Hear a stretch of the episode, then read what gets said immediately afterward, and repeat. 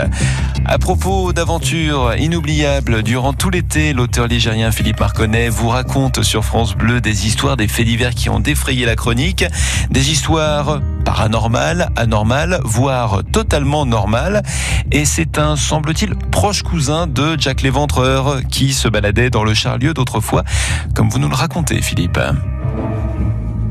Cette année 1920, la cité de Charlieu était en ébullition depuis le mois de novembre et les commères du coin ne parlaient plus que de cela entre elles au lavoir municipal ou les jours de marché. Figurez-vous que dès la nuit tombée, les rues Charliandines étaient hantées par un maniaque qui accostait les dames et les jeunes filles. Sa rue préférée était, semble-t-il, la rue Saint-Jacques, où de nombreux signalements furent faits sur un homme dont la silhouette pouvait faire penser à n'importe qui.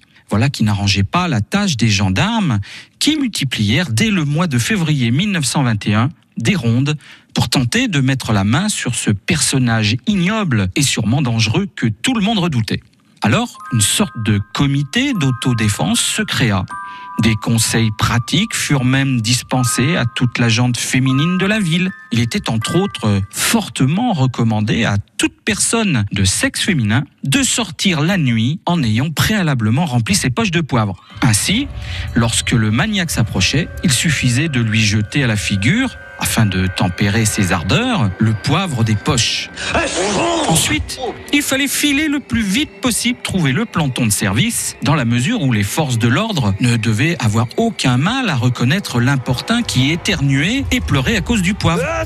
Oui, mais voilà, une véritable paranoïa s'empara de la ville. Si bien que chaque fois qu'une jeune fille croisait un homme qui lui paraissait être le maniaque, le poivre volait dans les airs avant même que celui-ci n'ait pu dire un mot.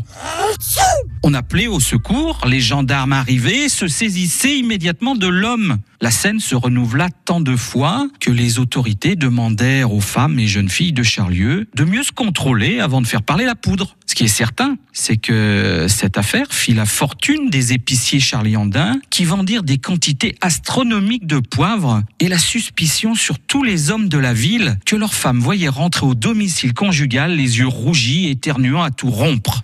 C'était vraiment, pour les forces de l'ordre, une affaire qui ne manquait assurément pas de piquant.